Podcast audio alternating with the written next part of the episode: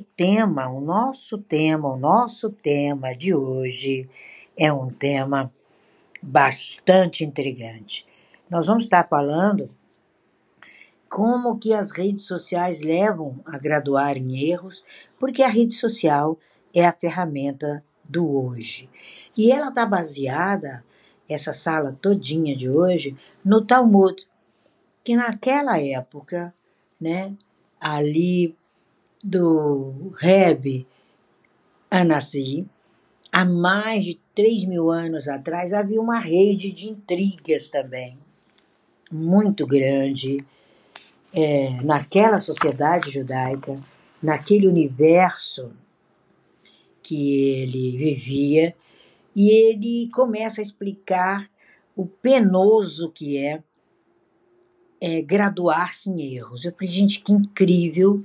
E a gente vai trazer para. Era, havia uma forma desse erro ser multiplicado, ser falado. Era aqueles encontros, né? Que ainda se dá, quem vai em Jerusalém estranha muito, né? Também em Tel Aviv, ao cair da tarde é, de cada dia, aquele monte de homens, rabinos e tudo, nas praças conversando. Isso é peculiar né, da cultura. Ali eles ficam trocando conhecimentos e ali surgem né, também uma graduação ou na ação ou no erro. E a gente traz hoje para a rede social. E é muito interessante, ele fala assim, para a gente perceber o real valor da alegria e do propósito, nós temos de ter alguém com quem dividir. Assim é a observação do texto dele. E eu fiquei pensando nisso e pensando nessas redes sociais onde você divide com ninguém, né? E você diz, eu tenho tantos amigos no Facebook, né? Ainda chama de amigo. E aí eu fico pensando e falei, gente, esse preceito, ele tá novinho. E a gente precisa entender e comparar é, os prejuízos dessas idas, dessas vindas, quanto ao seu foco e quanto ao seu propósito.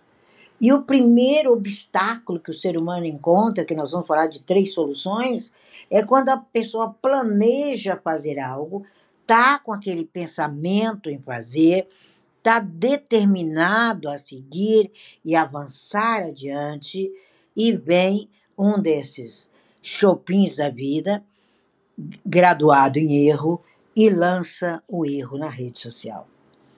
Aí você pensa no tempo, no esforço, né? no dinheiro, e você começa a se negar, a se envolver naquilo que é o seu propósito. Gente, o propósito ele tem um custo inicial. Ele tem, além do preço da recompensa que virá, o ganho que virá, ele tem um preço inicial, que é a determinação em seguir a sua própria inclinação. Quando nós entendemos isso, nós nos envolvemos com o nosso ganho desde o início. Quando você se envolve na rede social como se ela fosse a porta dos fundos da sua casa, você se perde completamente. Você começa a cometer determinadas situações contra você mesmo. Ontem eu encontrei um casal que veio tomar café comigo. E ali ele, ela falava para mim, uma médica maravilhosa, é, cristã, e ela disse para mim: foi uma virada de vida. Eu nunca imaginei a deidade, a realidade, tudo como você está falando. Ela ia viajar ontem, ela cancelou a viagem para ir hoje, porque ela disse: eu preciso aprender. E a gente precisa aprender a dominar e controlar paixões. Foi o que eu disse a ela. O problema da humanidade é esse domínio. Se houver o domínio do controle dessas paixões, dessas dificuldades, eu falei para ela: você mude de profissão, você não vai ter um cliente no seu consultório médico mais. E nós rimos muito. eu falei, as pessoas vivem o transitório, o danoso, o produzido imediatamente, que é devastador. Aí aquilo que seria produzido imediatamente de maneira devastadora se torna permanente. Essa é a contabilidade que 90% da humanidade não está fazendo. Eu disse a ela: se a minha finalidade não passar pela tinta vermelha do déficit para entender que destino eu estou levando e o déficit pessoal, emocional, social em cada pessoa, eu não levarei.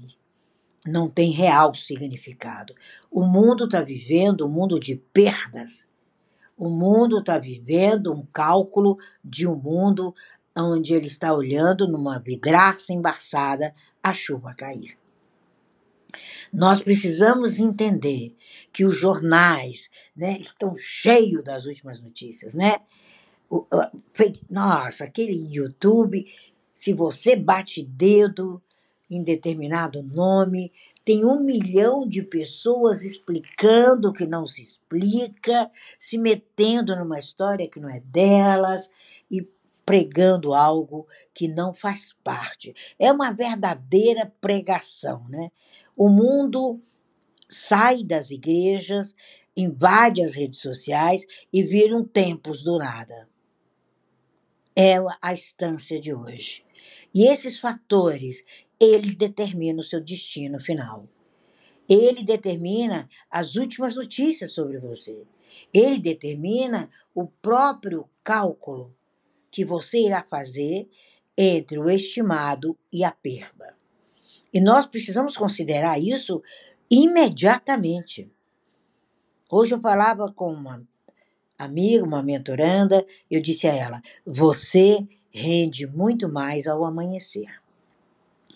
Por que, que ela rende ao amanhecer? Porque ela está plena. Ela ainda não passou por uma série de situações do dia e para ela é muito importante essa plenitude.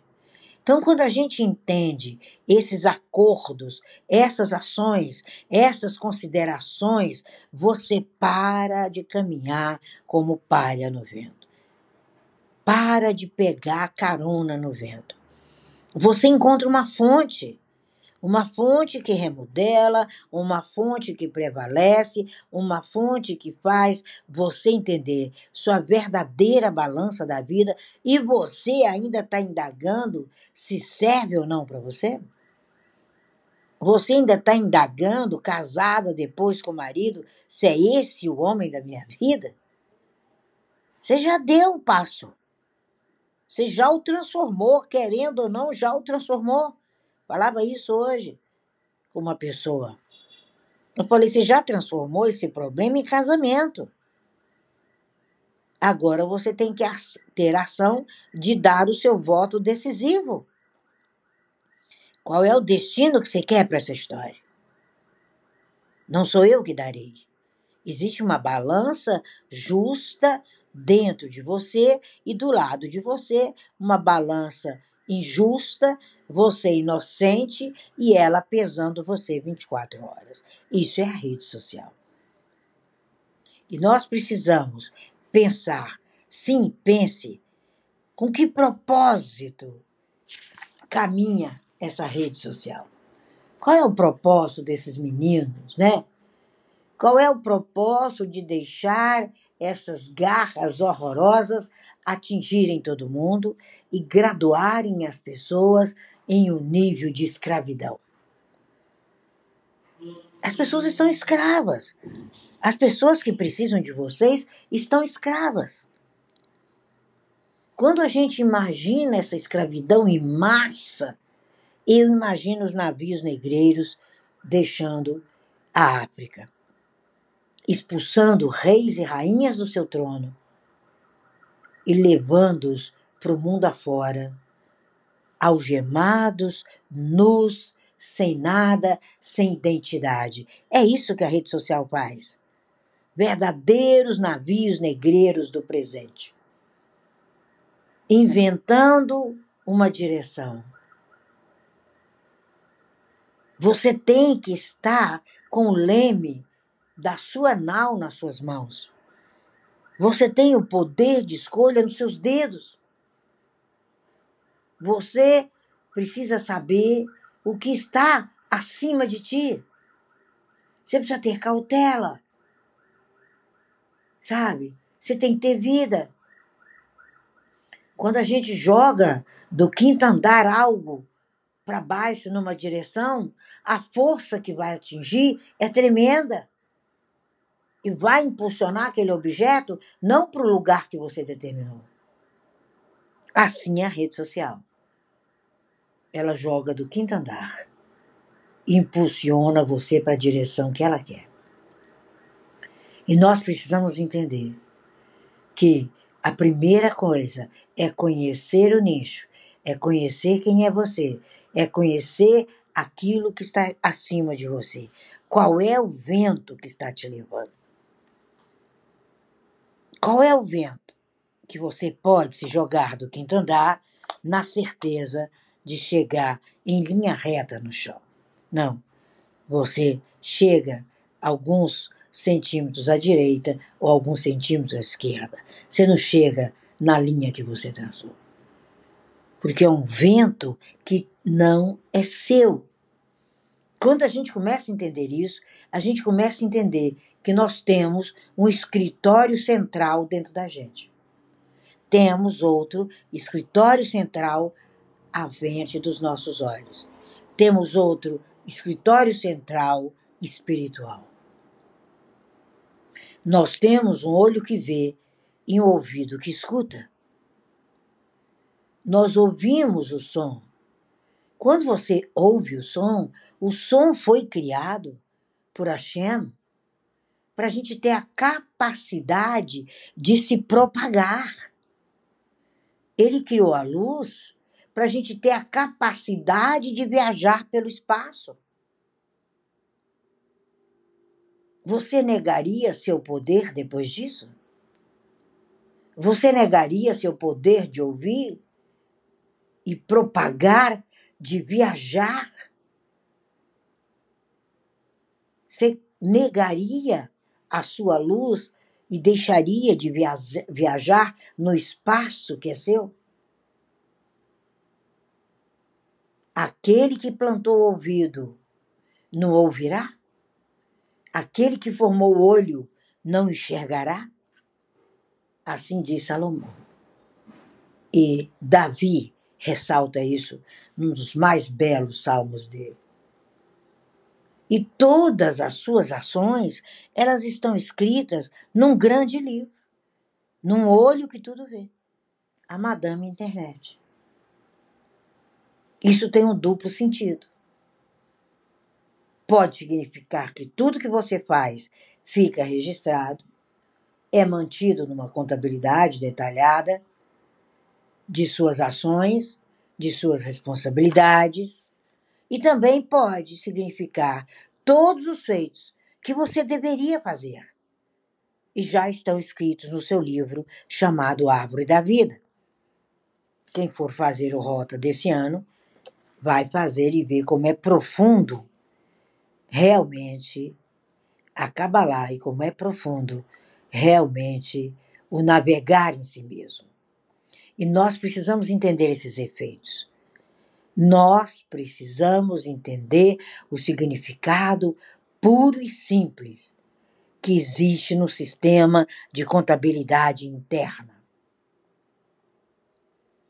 O Misdrash diz: assim como reis de carne e osso têm espiões, agentes que os mantêm informados até dos mínimos detalhes, assim também existe em algum lugar agentes te vendo, contabilizando, contando secretamente, na escuridão ou abertamente, sem você perceber.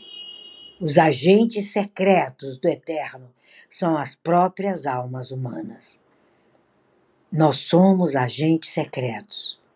E cada um de nós revela na rede social, revela nos seus registros, no seu dia a dia, nas suas folhas de pergaminho, a sua realidade. Existem registros permanentes. Nossos feitos estão registrados indelevelmente em nossas próprias mentes, que são nossos corações. É um axioma da psicanálise que o inconsciente humano não esquece nada. Alguém dentro de você, que lhe é conhecido, recorda claramente as coisas que você não recorda, coisas outrora conhecidas e esquecidas. Esse alguém tem 68 milésimos de segundos para trazer à existência aquilo que você disse e aquilo que você esqueceu. E para ajudar uma pessoa a se lembrar desse material sepultado, o cabalista efetua através da própria pessoa, através de si mesmo, as curas dessas enfermidades emocionais, geradas, radicadas no escuro e longínquo passado, muitas vezes de uma infância precoce. Nós precisamos entender e acordar para todo ato e que todo ato é realizado na vida de uma pessoa, ele fica gravado e é lembrado em algum lugar dentro dela. A própria mente, ela faz isso. E quando o ato é ruim, ela te lembra em forma de doença, estômago, fígado, rim, intestino, principalmente é, esses quatro. E nós precisamos traduzir isso. E a tradução da sala de hoje: conheça o que existe dentro de você e acima de você. Quando você conhece, conheça o que está acima de você mesmo. O que é estar acima de você é a partir de você. Conduza o seu pensamento acima de você, além dos seus interesses. Se você entender a sabedoria da inteligência suprema se você entender que você obtém a partir de si mesmo, você passa a examinar as maravilhas do seu corpo humano. E por analogia, você começa a visualizar quão verdadeiramente infinitas deve ser a sua sabedoria. Eu vou em um só ponto hoje. Considere o fantástico sistema de glândulas endócrinas. Existem apenas oito glândulazinhas. Elas pesam cerca de 70 gramas no total, que atuam como espécie de conselho de ministros, regulando os processos básicos de crescimento do organismo. Órgãos tão diminutos são mestres da química. São mestres da química. Produzindo hormônios de enorme complexidade e regendo uma sinfonia interna de vida. Quando a gente percebe isso, a gente não pode evitar de exclamar: Quão numerosas são tuas obras, ó Hashem! E se você deseja apreciar o que existe fora, conheça a si mesmo. Conheça acima de você. Conheça essas redes sociais e não se deixe levar, e muito menos se graduar, se tornar PhD em erros. Essa é a tradução da Mishnah de hoje. Isso é o que ele está escrito aqui em hebraico. Sábia que aquilo que está acima provém de você. O destino do mundo, ele é decidido por você e por suas realizações. Isso porque você foi criado à imagem dele. Elohim é aquele nome que denota que há um poder da natureza, que há um reino para você, que há forças naturais do universo à sua volta. Se o ser humano foi criado dessa forma por Elohim, a implicação é que ele também possui afinidades com esse poder e com essa influência. Eu falava ontem num grupo de mentores que me convidaram que se o ser humano soubesse o poder que tem, uniria apenas 10 pessoas no planeta. E esse poder soberano, essa condição moral, essa influência afetaria universo inteiro. Bastam 10 pessoas para construir uma esnoga. Bastam 10 pessoas para abrirem um banco, uma empresa de sucesso no mundo judaico. Se nós encontrássemos 10 pessoas sérias, nós mudaríamos o mundo no Brasil em 2023. Una-se a 10 pessoas sérias e começa a fazer, começa a graduar-se em acertos e joga nas redes sociais. Nós vamos incomodar esse planeta chamado Brasil. O Brasil é um grande planeta.